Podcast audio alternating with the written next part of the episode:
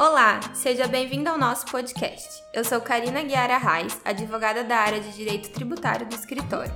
E hoje estou aqui para comentar sobre o Programa de Retomada Fiscal, instituído pela Procuradoria-Geral da Fazenda Nacional, que visa a regularização de débitos inscritos em dívida ativa da União. Este é o podcast do escritório Eduardo Campos Advogados, um canal que aborda os principais temas do direito empresarial.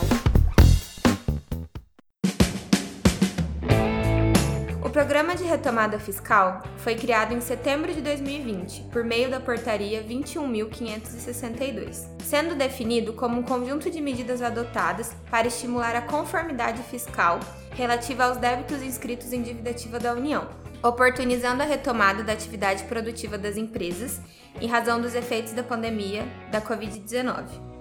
No ano de 2020, esse programa contribuiu para a regularização de mais de 800 mil inscrições na dívida ativa da União.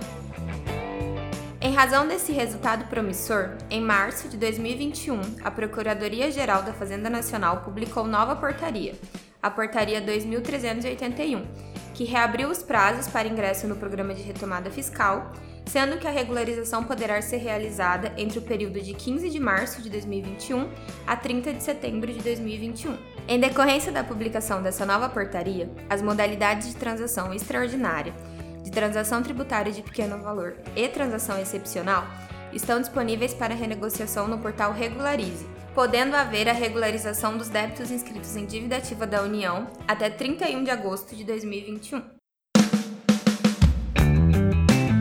Conforme previsto na Portaria 2381 de 2021, os contribuintes inscritos na dívida ativa da União poderão renegociar os débitos com alguns benefícios, como a possibilidade de descontos, entrada facilitada e prazo ampliado para o pagamento.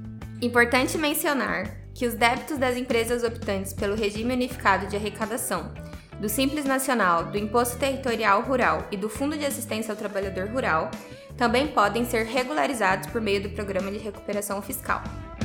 Já os débitos inscritos relacionados ao Fundo de Garantia do Tempo de Serviço não estão contemplados nesse programa, sendo que, nesse caso, o contribuinte interessado pode apresentar proposta de negociação a qualquer tempo, por meio de negócio jurídico processual ou transação individual.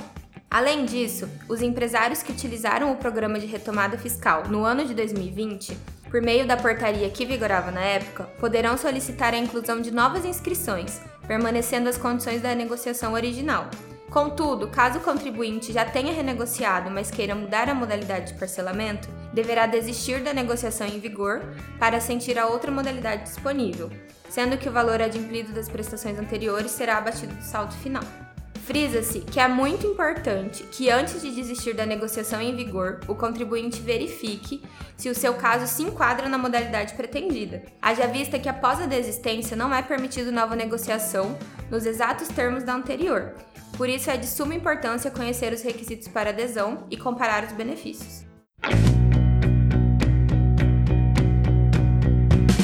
Programa de retomada fiscal surge como uma forma de auxílio aos contribuintes, permitindo a retomada da atividade produtiva, mesmo diante dos efeitos provenientes da pandemia de Covid-19. Nos próximos episódios, vamos falar individualmente sobre cada uma dessas modalidades de negociação. Até lá! Tchau, tchau!